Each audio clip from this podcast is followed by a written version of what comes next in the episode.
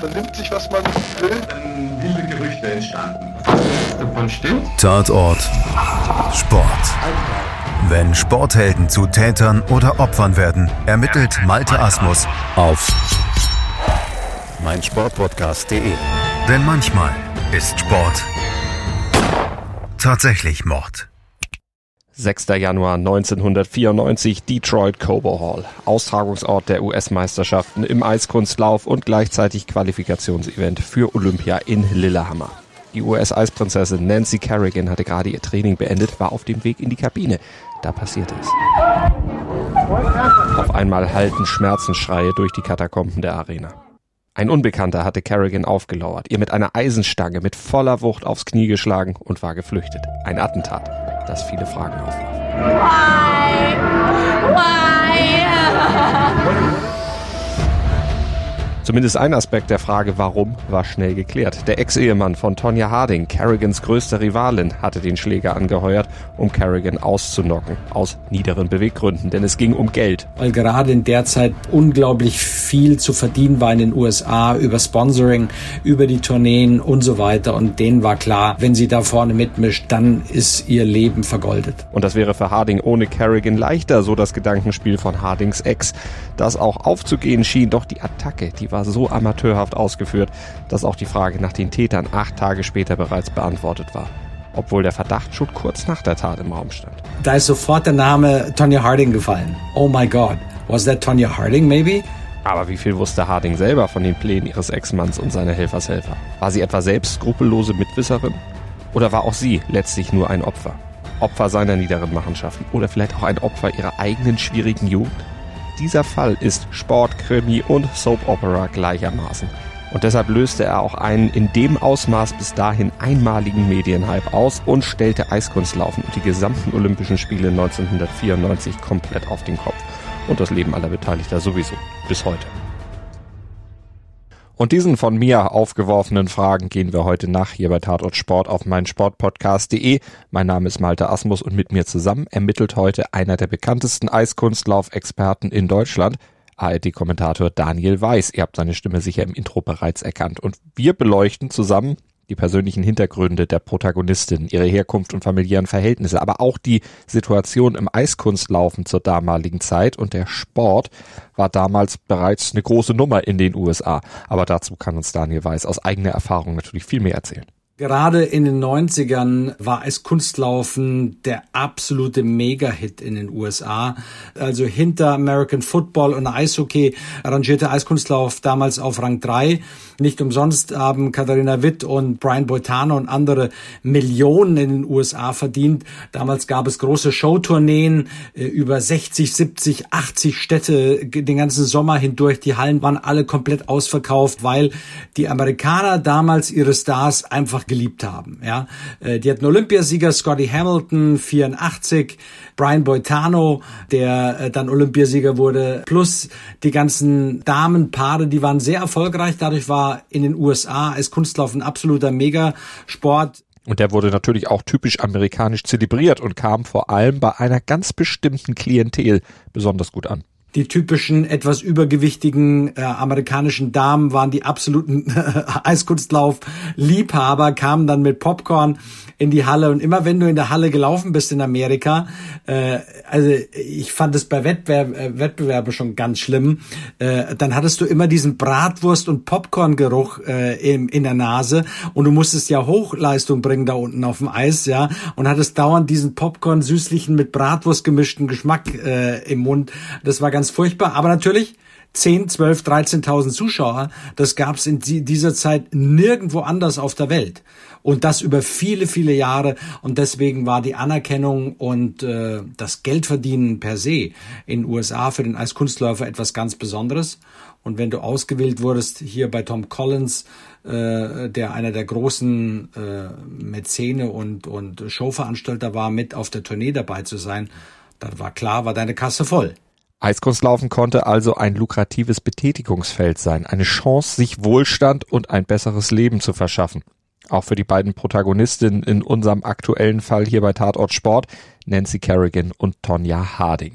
Zwei junge Frauen, die beide aus kleinen Verhältnissen kommen, die beide in ihrer Kindheit sich eher wie Jungs gebärdeten, gerne rauften, Hockey spielten, allgemein sehr lebhaft waren aber sich später ganz unterschiedlich entwickelten und von der Öffentlichkeit auch ganz unterschiedlich wahrgenommen wurden. Zwei, die trotz aller früherer Gemeinsamkeiten wirkten, als kämen sie aus komplett verschiedenen Welten, erklärt mir Daniel Weiß, der beide aus eigener Eiskunstlaufzeit gut kennt. Nancy war in dieser Zeit einfach äh, die wunderschöne, das war und ist wahrscheinlich noch heute eine sehr schöne Frau gewesen, damals eine wunderschöne Frau auf dem Eis, die eben das Schöne am Eiskunstlaufen verbunden hat, nämlich die sportliche Höchstleistung mit Grazie, mit Schönheit, die auch die Kunst auf dem Eis präsentieren konnte, die einfach America's Darling war in der Zeit. Und auf der anderen Seite kam äh, Tonja, die eher so der Holzhacker äh, unter den Eiskunstläufern war, die und dafür habe ich sie unfassbar bewundert, eine fantastische Technikerin war, die äh, irrsinnige Sprünge machen konnte auf dem Eis, gute Pirouetten hatte, aber sie konnte natürlich nicht das Grazile, äh, das Schöne auf dem Eis äh, äh, miteinander verbinden. Und diese Unterschiede zwischen den beiden zeigten sich nicht nur auf dem Eis, sondern auch im normalen Leben. Kerrigan und Harding, zwei Charaktere, die nicht wirklich kompatibel waren. Nancy Kerrigan war eher ruhig, mit der konntest du Spaß haben, lustig sein, aber die ist nie über eine Schwelle getreten. Ich habe äh, Tonya Harding mal bei einer After-Competition-Party erlebt und davon gab es sehr viele und sehr heftige. Die hat natürlich sich die Flaschen Wodka oder sowas dann schon zurechtgelegt. dass sowas würde Nancy nie machen. Die hat's dann richtig krachen lassen. Ja, da hast du schon gemerkt, das ist eine, die krempelt äh, dann die Ärmel hoch und lässt dann richtig krachen. Ja, und äh, äh so war sie halt dann auch. Die war halt ein Hau drauf und ein Partygirl. Der ganz große und entscheidende Unterschied in Sachen Herkunft zwischen den beiden war vor allem, Kerrigan kam aus einem intakten Elternhaus, wuchs in Liebe und Harmonie auf. Der Vater, ein Schweißer, hatte zeitweise bis zu drei Jobs parallel zu bewältigen, um die Familie überhaupt durchzubringen. Aber auch wenn nicht immer Geld da war, Liebe und Fürsorge war im Hause Kerrigan immer vorhanden.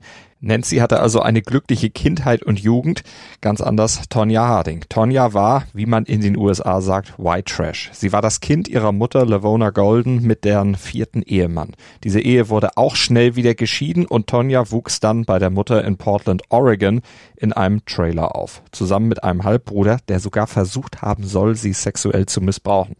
Tonjas Kindheit war geprägt von permanenten Erniedrigungen. Sie wurde gedemütigt, regelmäßig geschlagen von ihrer herrischen und alkoholsüchtigen Mutter, wie sie hier bei Oprah Winfrey erzählte. When I was about six, seven is when it started. She became very abusive, um, drinking all day long, beating me, dragging me off the rink, hitting me with a hairbrush, a hanger right in front of everyone. And finally, my coach at one point said that if you touch her anymore, we're turning you into ser- uh, social services. Mm-hmm. And, um, you know, so she sat in a corner all the time by herself. I, need to say we reached out to uh, Lavana Golden, Tanya's mother, to respond to Tanya's allegations of abuse. And Lavana admits that she did hit Tanya once um, at a skating rink, she says, but also says she did, did the best she could as her mother. She admits to hitting you once. Once. Once every day. Die Mutter soll Tonja sogar mit einem Steakmesser beworfen haben. Verhältnisse, aus denen Tonja flüchtete, sobald es ihr vom Gesetz erlaubt war. Allerdings kam sie dadurch quasi vom Regen in die Traufe. Sie zog bei ihrer Mutter aus und bei ihrem Freund Jeff Geluli ein, den sie ganz schnell auch heiratete. Aber nun wurde sie von dem erniedrigt, geschlagen, immer wieder klein gemacht. Diverse Misshandlungen sind sogar polizeilich aktenkundig geworden. Tonja trennte sich sogar zeitweise von ihm. Er wirkte vor Gericht sogar ein Näherungsverbot, nur um dann doch wieder zu ihm zurückzukehren. Eiskunstlauf war das einzige, in dem Tonja Harding immer Bestätigung gefunden hatte. Das einzige, in dem sie erfolgreich war. Und das einzige, das ihr auch Anerkennung eingebracht hatte. Skating was such an integral escape for her. It gave her freedom away from everything. Dodie Teachman, Diane Rollinson were absolutely huge in keeping her safe on the ice, her coaches. Das erklärt hier die US-Journalistin Ann Schatz bei einem Interview mit einem lokalen US-TV-Sender. Und Eiskunstlaufen war für Tonja noch mehr. Wir haben ja vorhin schon gehört, wie viel Geld sich damit auch verdienen ließ. Welche Rolle spielte Geldverdienen für Tonja in Sachen Eiskunstlauf, Daniel Weiß? Das war für Tonja Harding natürlich die Aufstiegsmöglichkeit die sie gehabt hätte. Und es sah ja zunächst auch so aus, als würde Harding diese Möglichkeit dann auch wirklich wahrnehmen können. Mit 15 war sie ja bereits Sechste der US-Meisterschaften geworden. Das war 1986 und 1989, da war sie dann schon Dritte. Und 91 hatte sie dann auch den ersehnten Titel endlich gewinnen können und war dabei als erste US-amerikanische Frau auch in der Lage gewesen, den dreifachen Achsel in einem Wettkampf zu stehen. Und das hat sie dann auch bei der WM in München geschafft, wo sie Silber gewonnen hat, eben auch mit einem gelandeten Dreifachachsel. Das war schon Weltklasse. The question is whether she will become the first American to attempt and complete a triple axel jump. Good girl! Just terrific! It was like, bam.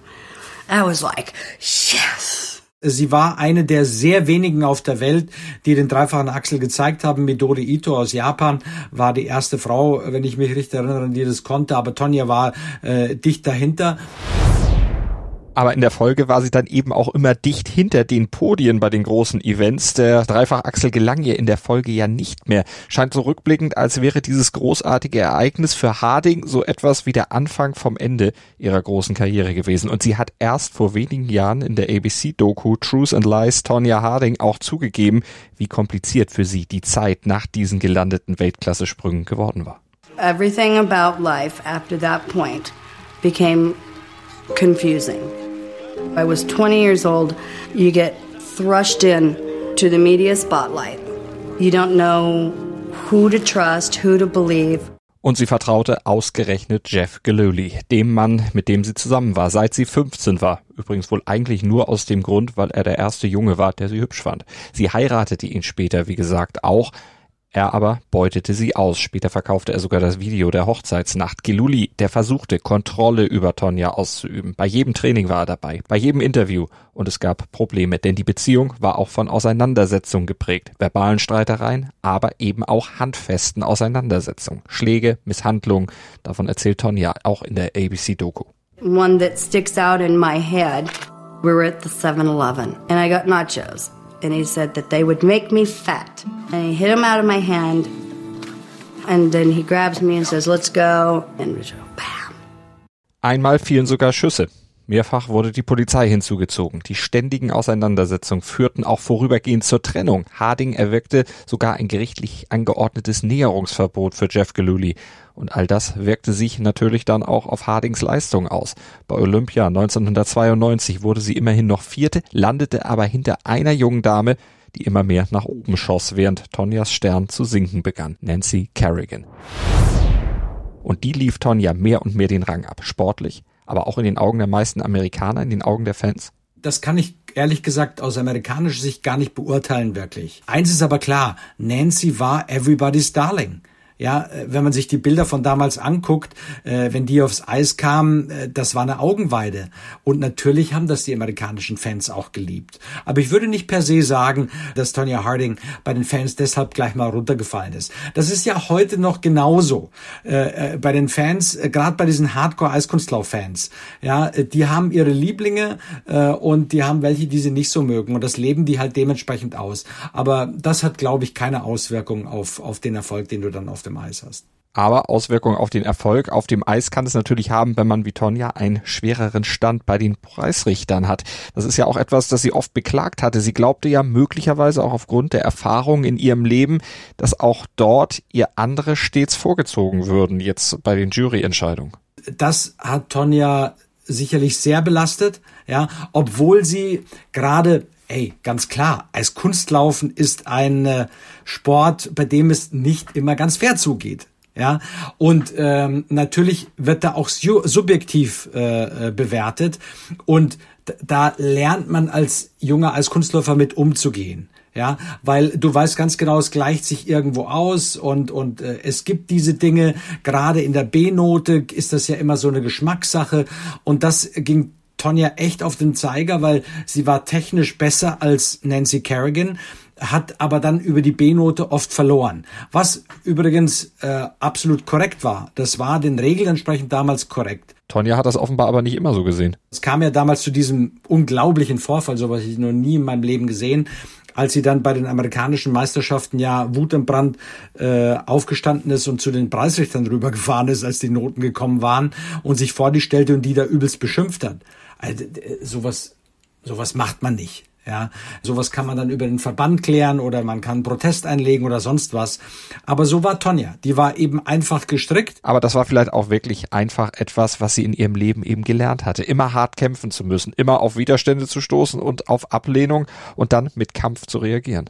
Ja, klar habe ich auch über den Film viel, viel mehr über ihren, ihren eigentlichen Background erfahren und dann wurden mir Dinge klar, warum sie so war. Ja, äh, und das wurde ja sehr klar dargestellt, aus welchen Verhältnissen sie kam. Und es machte für mich dann rückblickend schon einen Sinn, dass sie vielleicht nicht die Erziehung genossen hat, äh, das so hinzunehmen.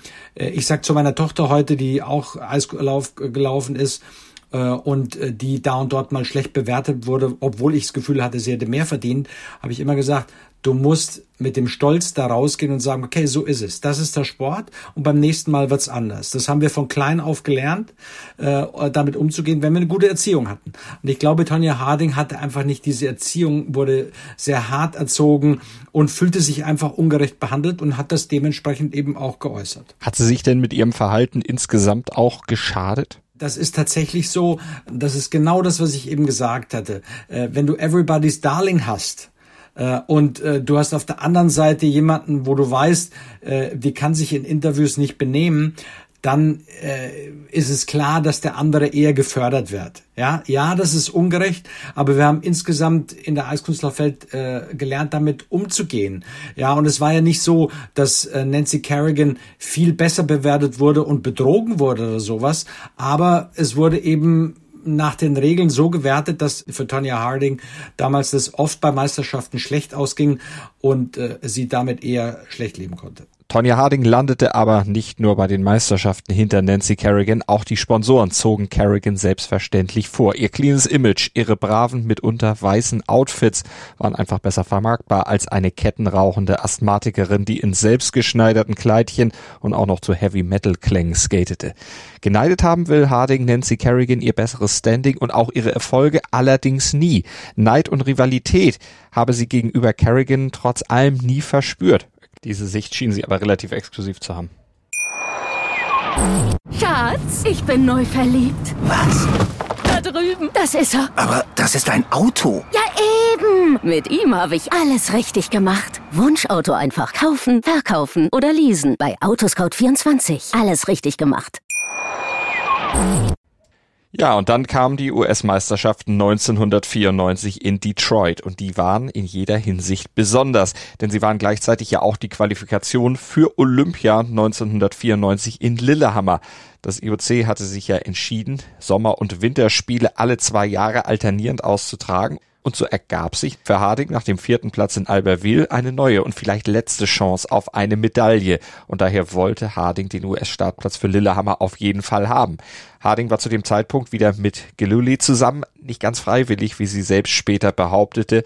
Die USFSA hätte ihr angeraten, mit Blick auf die Olympischen Spiele möglichst eine heile Welt nach außen vorzugaukeln. Das ist ein Vorwurf, den der Verband nicht kommentiert hat bis heute, auf dem Harding aber beharrt. Auf jeden Fall, da nahm das Unheil dann seinen Lauf. Die Ereignisse überschlugen sich und aus dem sportlichen Duell wurde endgültig ein Krimi und auch irgendwo eine Soap Opera ich bin mir ziemlich sicher, die wussten, wie wichtig das ist, wie viel Geld da im Spiel ist, weil gerade in der Zeit äh, unglaublich viel zu verdienen war in den USA über Sponsoring, über die Tourneen und so weiter. Und denen war klar, äh, wenn sie da vorne mitmischt, äh, dann ist ihr Leben vergoldet. Und das wollten sie offenbar unter allen Umständen sicherstellen. Sie, das waren zumindest auf jeden Fall Hardings Ex-Ehemann Jeff Geluli und ihr Bodyguard Sean Eckhart. Die heuerten weitere Männer an, um Nancy Kerrigans Bein zu verletzen und sie so aus dem Rennen um die Olympia-Quali zu nehmen, um natürlich Tonja Hardings Chancen dort zu gewinnen, dann zu pushen. Aber im Nachhinein betrachtet musste das ganze Unterfangen einfach scheitern. Es war einfach von Beginn an dilettantisch geplant und umgesetzt. So schätzte es die US-Journalistin Ann Schatz in der ABC-Doku rückblickend ein, aber der Reihe nach. Sean Eckhart, der war also von Harding einige Monate zuvor angeheuert worden, nachdem sie Morddrohungen erhalten hatte. Eckhart war ein Schulfreund von Geluli und behauptete von sich selbst, ausgebildeter Geheimagent zu sein, spezialisiert auf Antiterroreinsätze und Fallschirmspringen. Und was hält Tonja Harding rückblickend von ihm? No bodyguard. Are you kidding me? He's dumb as a post. Zumindest Fallschirmspringen bei einem Mann von Eckharts Statur, er brachte immerhin 300 Pfund auf die Waage, in der Tat etwas schwer vorstellbar. Aber es war wohl wie bei vielem, was in Eckharts Lebenslauf stand, es entsprang seiner Fantasie. Das gaben zumindest später Menschen aus seinem Umfeld zu Protokoll. Und der Sitz seiner angeblich weltweit operierenden Bodyguard-Firma war das Haus seiner Eltern. Von oben bei Mutti also steuerte Eckhart demnach seine Geschäfte und entwarf dort angeblich auch den Plan, Kerrigans Bein zu verletzen. Und über diesen Plan sprach er später in der TV-Doku The Tonya Harding and Nancy Kerrigan Saga. Different ideas sort of sort of bounced around, um, and then um, it was sort of decided within within the group that you know disabling her landing leg you know, um, something that was not permanent, something that was recoverable. And who decided which leg? Uh, Jeff did, her landing leg. leg. Jeff said break her landing leg. Yeah, the leg that she lands on. Because that would ensure that she, she couldn't escape. Yeah, she wouldn't be able to escape. Von der Umsetzung des Plans erhoffte sich Geluli also bessere Chancen für Harding und Eckhart endlich den geschäftlichen Durchbruch für seine Bodyguard-Firma, denn er spekulierte darauf, dass nach der Attacke auf Kerrigan plötzlich große Angst unter den Eisläuferinnen ausbrechen würde. Und dann könnten er und seine Bodyguard-Firma sie alle unter Vertrag nehmen, um sie zu schützen, so dachte Eckhart zumindest. Und so wurde es ihm wohl auch von Geluli versprochen. He had also made uh, you know, inferences to uh, introductions to people like uh, well, her, her sponsors and some other influential people that they had associations with. For what purpose? Why? Uh, contracts, uh, work. For security, for yeah, protective services, protective services contracts, things things like that. Und mit der Umsetzung des Plans wurde dann ein alter Freund von Eckhart namens Derek Smith beauftragt. Dem wurden 6.800 Dollar für die Tat in Aussicht gestellt und der wiederum vermittelte den Job weiter an den 22-jährigen Shane Stand, einen gewalttätigen und arbeitslosen Einzelgänger. Eigentlich sollte der Kerrigan ursprünglich sogar die Achillessehne durchschneiden, lehnte das dann aber ab. Ein Schlag aufs Knie hielt er aber für durchführbar. Stan war offenbar der beste Täter, den man für so wenig Kohle kriegen konnte und wenig überraschend, er machte offenbar alles falsch, was man falsch machen konnte. Er beschattete Kerrigan auf extrem auffällige Weise, verpasste dann einen ersten Attentatsversuch in Portland, weil er die Trainingshalle einfach nicht finden konnte.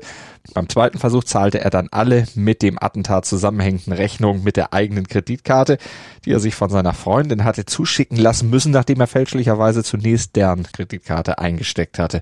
Tja, und in Boston verpasste er Kerrigan dann erneut, sodass die Attacke dann bei den nationalen Meisterschaften in Detroit steigen musste mit Smith als Fluchtwagenfahrer und Stant als Schläger. Stant hatte dann Kerrigan in der Halle aufgelauert, als sie das Eis verließ, erzählt er hier, dem TV-Magazin Inside Edition. There was a camera guy that was right behind her, so I had to go behind the camera guy. I probably was a foot and a half behind him. I knew that once he put the camera down and walked away, it would shut off. Stan folgte ihr also, schlug ihr in einem Moment, in dem er sich unbeobachtet fühlte, mit einem Schlagstock mit voller Wucht auf das rechte Knie. Tja, und dann gab er Fersengeld. Während Kerrigan geschockt und schreiend vor Schmerzen am Boden lag, und es in der Halle turbulent wurde, rannte Stan davon, durchbrach auf seiner Flucht eine Glastür, rannte zunächst auch noch in die falsche Richtung. Fluchtwagenfahrer Smith hatte mich ganz woanders gewartet, holte Stan dann aber doch noch ein und beide brausten davon und wähnten sich in Sicherheit. Aber die Sache flog natürlich auf. Und der Verdacht lag damals ja schon einfach auf der Hand und wurde auch offen diskutiert, auch unter Eiskunstlauf-Insidern. Wie haben Sie denn damals davon erfahren, Daniel Weiß? Ich war damals noch Eiskunstläufer äh, als Profi unterwegs und schon bei Eurosport äh, und äh, habe kommentiert äh, und war gerade auf Tournee. Also ich habe es vor Augen noch, wie das damals war. Wir waren auf Tournee mit Isabelle und Paul Duchenet in Frankreich äh, und äh, wir waren gerade dabei, morgens äh, den Tourneebus zu besteigen. Und dann kam diese Nachricht äh, und wir waren fassungslos. Wir kannten natürlich alle Nancy und äh, wir haben erst nur von einem Attentat gehört. Erstmal war nicht klar, was ist wirklich passiert. Wir haben erst gedacht, oh Gott, äh, da hat jemand auf sie geschossen oder sonst was. Dann war aber klar, irgendjemand hat sie mit der Stange attackiert. Dann war unter uns Eiskunstläufern gleich klar, äh, da ist sofort der Name Tonya Harding gefallen. Isabel Duchesne, die ja aus Kanada kam, die aber für Frankreich gelaufen ist äh, und auch sehr eng in der Szene da drin war, hat als erster auf Englisch gesagt, oh my God, was that Tonya Harding maybe? Dann nur Stunden später war klar, äh, dass irgendein Involvement von Tonya Harding da äh, gewesen war zumindest ein Involvement des Lagers von Tonya Harding. Am 12. Januar gestand Eckhart in den Vorfall verwickelt gewesen zu sein. Einen Tag später wurden er und Derek Smith verhaftet und am 14. Januar stellte sich Stand selbst dem FBI.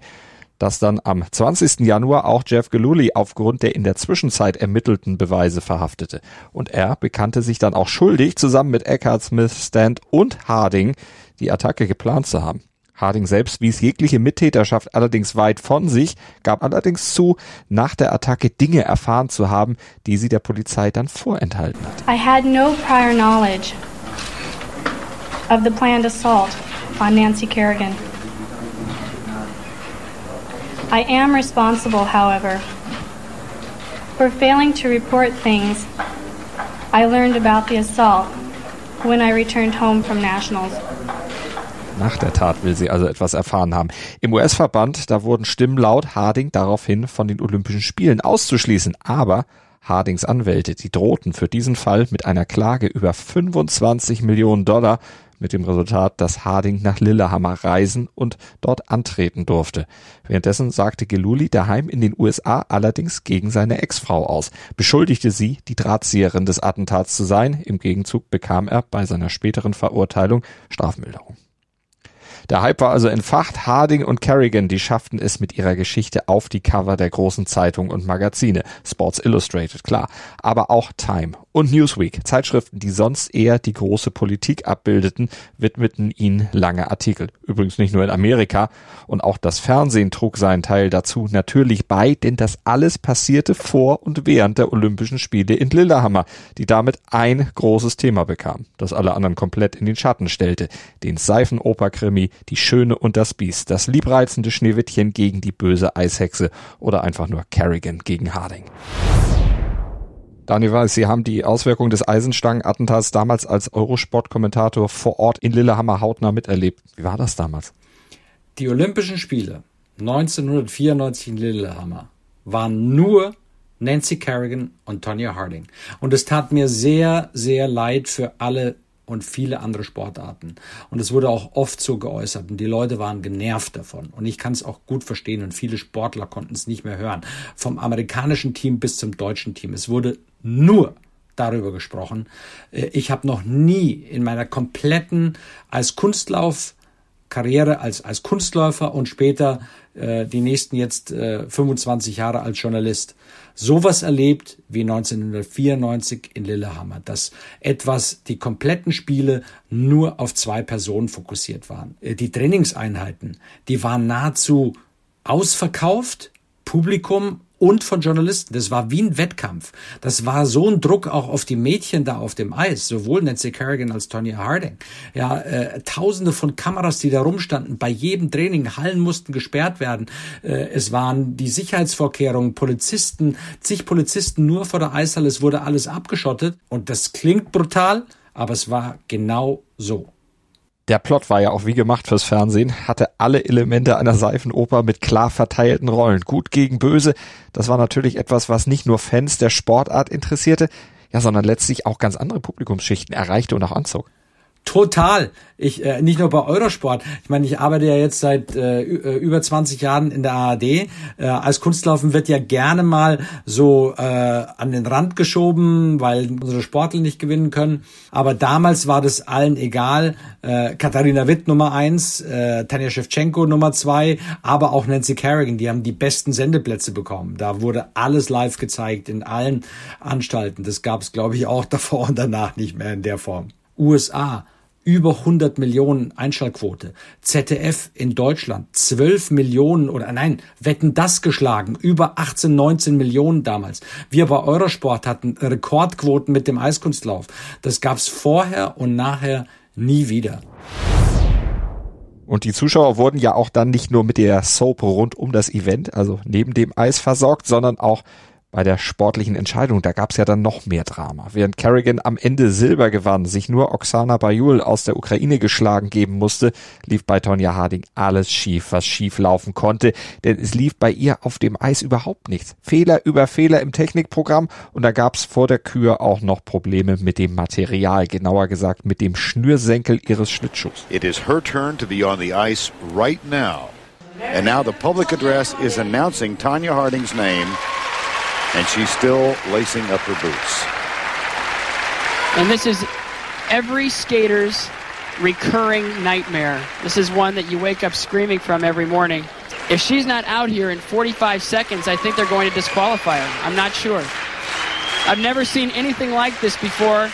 Tonja schafft es gerade noch rechtzeitig aufs Eis, aber der Schnürsenkel machte dann auch während der Performance Ärger und zwang sie zum Abbruch und zu Diskussionen mit der Jury über ihren Schnürsenkel. I'm sure what she's telling them right now is that she tried her best to get out here on time. She threw the lace on, she threw it together, and, and she did the best she could to get out here. In a situation like this, the referee, the judging panel will give her every opportunity to put out her best performance. Lange Rede, kurzer Sinn, sie durfte noch mal raus, aber wurde am Ende nur Achte. Karma würden vielleicht einige jetzt sagen. Wie hat's Daniel Weiß damals eingeschätzt? Tonja ist unter dem Druck komplett zusammengebrochen und ist nur Achte geworden. Äh, mir tat sie fast schon leid, weil du hast ihr beim Einlaufen bei der Kür äh, genau gesehen, das kann nicht gut gehen heute. Und dann reißt ihr ja noch der Schnürsenkel, äh, dieses äh, verzerrte Gesicht des Drucks, als sie da geweint hat, werde ich nie vergessen. Und auch Nancy ist unter dem Druck zusammengebrochen. Äh, ich meine, ich war bei jedem Training dabei, weil das ist Pflicht, glaube ich, als Journalist, äh, dass du überhaupt äh, beim Training auch mal guckst, wie ist die Form der Sportler, wie geben sie sich. Und da hast du auch bei Nancy Kerrigan gesehen, dass der, der, dass der Druck, das war für sie wie ein Wettkampflaufen. Ja, äh, ich finde, dass Nancy das noch ganz gut hinbekommen hat, ähm, äh, vor allem im Wettkampf das irgendwie rumzubringen. Gut, die haben damals auch mit Psychologen gearbeitet äh, und äh, auch Oksana Bayul, äh, die ja dann überraschend Olympiasiegerin geworden ist, auch völlig zu Recht. Äh, aber Tonja Harding, äh, das war für die so brutal, da konnte die nie durchkommen. Die hatte keine Chance. Wie würden Sie denn die Atmosphäre zwischen den beiden beschreiben? Gab es da beim Training oder im Wettkampf irgendeine Art von Interaktion zwischen Tonja und Nancy? Die haben sich mit keinem Blick äh, gewürdigt. Äh, die Kameras haben ja immer darauf gewartet, dass die irgendwie eng aneinander vor, äh, äh, vorbeilaufen. Das passiert natürlich da und dort, weil man bewegt sich ja sehr viel auf dem Eis. Aber ansonsten haben die, äh, hat das Olympische Komitee, äh, das OK und auch die Amerikaner schon dafür gesorgt, dass die sich überhaupt nicht über den Weg laufen, auch nicht äh, Umkleidekabinen haben. Ähm, aber äh, wie das Verhältnis wirklich war dann äh, zwischen den beiden da äh, vor Ort, kann ich natürlich nicht sagen. Schatz, ich bin neu verliebt. Was? Da drüben. Das ist er. Aber das ist ein Auto. Ja, eben. Mit ihm habe ich alles richtig gemacht. Wunschauto einfach kaufen, verkaufen oder leasen. Bei Autoscout24. Alles richtig gemacht. Auf jeden Fall wurde das Verhältnis der beiden nie wieder entspannt. Drei Wochen nach den Olympischen Spielen bekannte sich Harding dann auch vor Gericht schuldig, die Justiz bei der Aufklärung des Falles behindert zu haben. Details über die Attacke nicht weitergegeben zu haben, die sie, wie sie immer steif und fest behauptete, allerdings erst nach dem Attentat erfahren haben will. Aber es waren ja auch noch handschriftliche Aufzeichnungen aufgetaucht, auf denen Harding Trainingszeiten und Trainingsorte von Kerrigan notiert hatte. Ein Sachverständiger hatte ihre Handschrift identifiziert und das Gericht glaubte, diese Notizen hätten Shane Stand für sein Attentat als Planungsgrundlage gedient. Harding gestand also zumindest die ihr zu Last gelegte Behinderung der Ermittlung, um sich einen längeren Prozess und auch eine mögliche Gefängnisstrafe zu ersparen. Stattdessen musste Harding 160.000 Dollar Strafe zahlen, verlor ihre Titel und wurde zudem lebenslang gesperrt. Aber sie behauptete stets steif und fest, nichts mit der Planung der Tat an sich zu tun gehabt zu haben. Aber wie glaubhaft sind diese Beteuerungen? Na, also für mich äh, war sie immer die Schuldige. Ich war mir sehr sicher, dass sie da äh, sehr weit involviert war. Ähm, ich will nicht sagen, äh, dass sie ihr bis ins letzte Detail gesagt haben, was da genau passiert, aber ich bin mir bis heute sicher, dass sie wusste, äh, was die planten. Vielleicht nicht ganz genau, aber die haben ja mit Sicherheit irgendwas gesagt, äh, dass da irgendwas passieren wird. Das kann mir keiner weismachen, dass äh, sie davon nichts wusste. Das Verhältnis damals äh, war ja schon äh, mit ihrem Freund und dann späteren Ehemann äh, war sehr eng und äh, ich meine, jeder von uns, der weiß, wie es in der Beziehung ist, kann einem nicht weismachen, dass man nicht mitbekommt, was da passieren würde. Und diese Zweifel an der Tatbeteiligung von Tonja sind bis heute nicht ausgeräumt. Sie bekam sogar immer neue Nahrung. Und dazu trug auch Tonja Harding selber in den folgenden Jahren erheblich dazu bei. 2008, da veröffentlichte sie ihr Tell-All-Book The Tonja Tapes, in dem sie ihre Lebensgeschichte, die psychischen und physischen Misshandlungen durch ihre Mutter beschreibt. Und natürlich auch unseren Fall hier aus ihrer Sicht schildert. Und dort schildert sie, wie Gululi und seine Helfershelfer ihr mit dem Tode gedroht hätten, wenn sie gegen sie aussagen würde. Auch von einer Gruppenvergewaltigung mit vorgehaltener Waffe schreibt Tonja. Anschuldigungen, die Geluli stets weit von sich wies und die vor allem auch die Frage aufwerfen, warum Harding diese Geschichte erst 14 Jahre nach der Tat öffentlich machte. Aber fragwürdig ist auch, warum sie in einer ABC-Dokumentation von 2017 dann nach über 20 Jahren zugab, doch schon im Vorfeld von Attentatsplänen zumindest etwas gehört zu haben. You never said to Jeff, let's do this. No. No. He never asked for your permission. No. And you were never part of the planning. No. I did, however, overhear them talking about stuff where, well, maybe we should take somebody out so we can make sure she gets on the team. And I remember telling them, I go, what the hell are you talking about? I can skate. So you heard them talking about doing something to someone before the attack on Nancy, but nothing specific. This was like a month or two months before. But they were talking about skating and saying, well, maybe somebody should be taken out so then, you know, she can make it. Taken out. So then when you heard about the attack on Nancy, did that pop back into your head? I heard No. them talking a month ago. I didn't know. Ihrem Bild in der Öffentlichkeit war dieses Statement nicht unbedingt zuträglich, obwohl sie kurz zuvor viele Sympathien zurückgewonnen hatte, nachdem der Film I, Tonya erschienen war, der ihr Leben als Hollywood-Streifen aufrollte und der ihre Lebensgeschichte aus ihrer Sicht erzählte und viele Dinge, die in ihrem Leben passiert sind, vielleicht etwas erklärbarer machte, weil der Film detailliert auch über Tonyas schwierige Jugend erzählte und über die Anfeindungen, denen sie stets ausgesetzt war. Aber wie hat die Attacke auf Kerrigan sich eigentlich auf das Eiskunstlaufen, auf die Szene, auf den ganzen Sport ausgewirkt? Die Preise für die TV-Rechte, die schossen im Zuge des Skandals natürlich in die Höhe. Die Einschaltquoten auch. Eiskunstlauf erlebte einen richtigen Boom, bis die Zuschauer dann allerdings irgendwann merkten, okay, so ein Skandal, so eine Soap wie 1994 wird es wohl nicht jedes Jahr wieder geben. Deshalb sanken die Zuschauerzahlen dann auch wieder. Scott Hamilton, der ehemalige Weltklasseläufer, sah deshalb in dem Skandal auch etwas, was dem Eiskunstlaufsport trotz dieses Booms eigentlich nur geschadet hatte. A lot of people think that was a boom. It's honestly what destroyed skating. You have the highest rated Olympics of all time. The short program in the ladies competition was the fourth most watched television program of all time. So then contracts are renegotiated for US Figure Skating Championships off those numbers and the World Figure Skating Championships. 10 year contracts, each for $100 million. So there's a lot of money going into the sport. So what happened was no one ever really wanted to turn pro again because they didn't need to. They got the thrill of the Olympics. They've got you know all the respect of, of the uh, athletic side of the sport, and so what happened was the balance of what kept skating alive um, was the amateur and the professional. You know, amateurs would turn pro. Um, marquee and the pro side got huge. New champions would come in, new interest, new life, new all. But when um, they decided that they didn't really ever want anybody turning pro again, then um, new champions didn't come to the top. You know, there's a lot of things that, that didn't happen normally that would have. The professional side atrophied, and then the whole bottom fell out. Um, ratings went down. There, there was never, um, they were never going to be able to get the ratings to justify those kind of contracts. So all of that created a, an unstable economy which just drove out the professionals, and then everything just sort of fell apart. It created this false economy where it was really good before and then that just it just turned everything upside down. And and now professional skating um, barely exists. And people stay um, amateur competitive um, until they're no longer you know competitive. You know they used to retire at the peak of their game.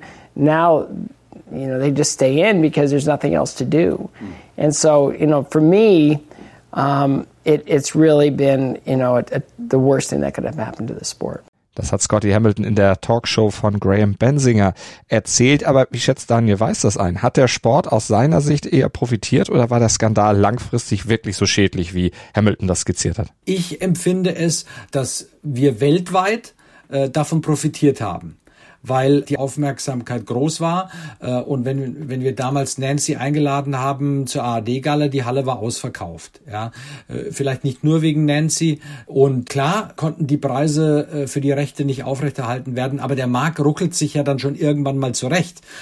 Und ich empfand es eher als Segen für den Sport, weil er die große Aufmerksamkeit bekommen hat und alle haben erstmal hingeguckt und gesagt, ja, aus dem Sport kann man eine Menge machen. Und es ist ja auch facettenreich. Heute gibt's ja nicht nur äh, Eiskunstlaufen und Shows, sondern es wird ja Live-Musik mit Eiskunstlaufen verbunden. Nicht umsonst haben Holiday in Ice und andere große Shows ihre Berechtigung. Damit wird sehr, sehr viel Geld verdient. Ja, äh, aber äh, wie immer äh, im Fernsehgeschäft, dort wo das Interesse groß ist, werden große Rechte bezahlt und wenn das Interesse nachlässt, wird wieder weniger Geld bezahlt. Also insofern regelt sich der Markt da schon am Ende äh, selbst äh, und erstmal empfand ich das als Segen. Nancy Kerrigan hat dann nach Olympia aber auch ihre Karriere schnell beendet. Das war aber klar, schon vorher klar. Äh, Nancy ist danach noch, noch Shows gelaufen, wurde gut gebucht, hat da viel Geld verdient, hat natürlich auch irrsinnige Werbeverträge bekommen. Die hat auch gut geheiratet, also der geht's bis heute, glaube ich, nicht schlecht. Äh, die hat äh, ihr, ihr Silber versilbert. Auch wenn ihr eigenes Image etwas angekratzt wurde, so äußerte sie sich zum Beispiel bei einer von ihren Agenten in Disney World organisierten Parade zu ihren Ehren nach den Olympischen Spielen abfällig über die Veranstaltung. Und genau dieser Moment als sie das tat, wurde natürlich von einer Kamera auch eingefangen und selbstverständlich dann auch entsprechend medial ausgeschlachtet. Kommentator Mike Barnicle vom Boston Globe, der schrieb daraufhin relativ treffend, nun, da die Geschichte mit Harding vorbei ist, müssen wir sie einfach killen. Er beschrieb damit das alte zynische Spiel vieler Medienstars erst aufzubauen, um sie dann Schritt für Schritt doch wieder zu zerstören, einfach um die Story um sie am Laufen zu halten und weiter auszuschlachten. Doch dazu kam es dann bei Kerrigan ja auch gar nicht mehr. Sie war so ein bisschen eine naive und ich glaube, der ganze Rummel war ja auch nicht klar und ich glaube, sie konnte sich auch in dem Augenblick nicht gut genug verkaufen.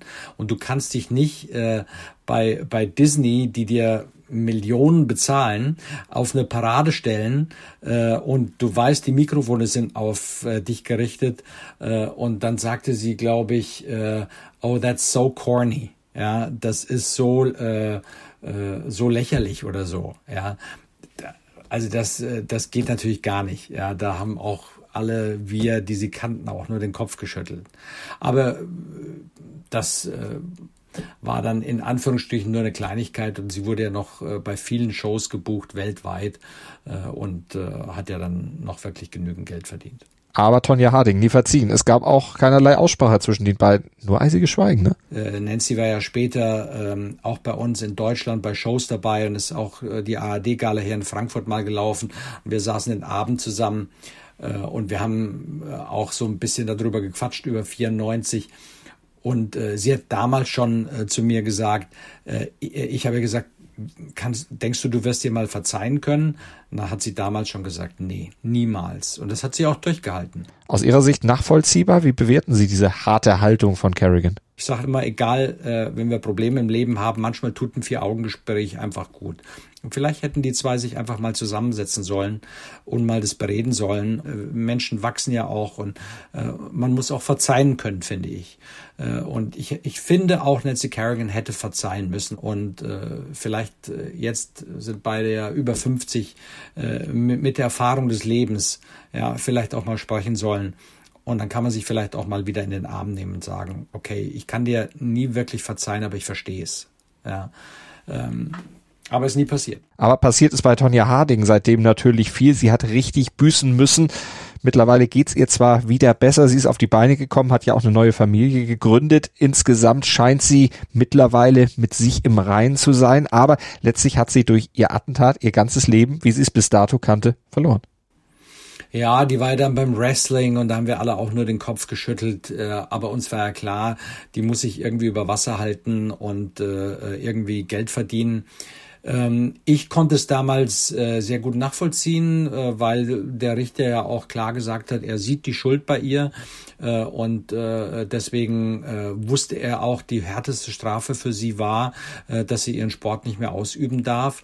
Das war auch so. Die wusste ganz genau, dass sie damit kein Geld mehr verdienen kann ehrlich gesagt unter uns ist, hätte sie auch keiner in eine Show gelassen. Ja, also selbst wenn der ihr nicht verboten hätte, äh, zurück aufs Eis zu kommen, die wäre nie gebucht worden. Ja, äh, aber das war für sie, glaube ich, die die härteste Strafe und ich kann es auch nachvollziehen, weil äh, Eiskunstlaufen, und jetzt spreche ich mal äh, mit meinem Eiskunstlaufherz, äh, ist seit Kindheit unser Leben gewesen.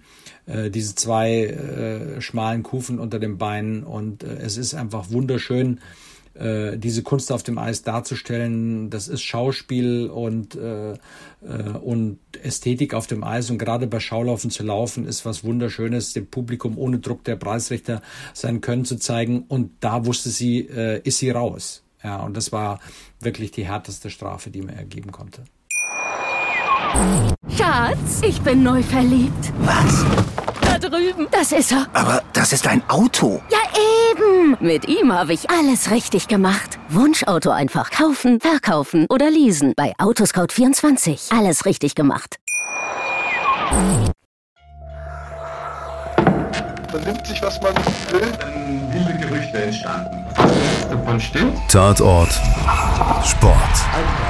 Wenn Sporthelden zu Tätern oder Opfern werden, ermittelt Malte Asmus auf meinsportpodcast.de. Denn manchmal ist Sport tatsächlich Mord. Schatz, ich bin neu verliebt. Was? Drüben. Das ist er. Aber das ist ein Auto. Ja, eben. Mit ihm habe ich alles richtig gemacht. Wunschauto einfach kaufen, verkaufen oder leasen. Bei Autoscout24. Alles richtig gemacht.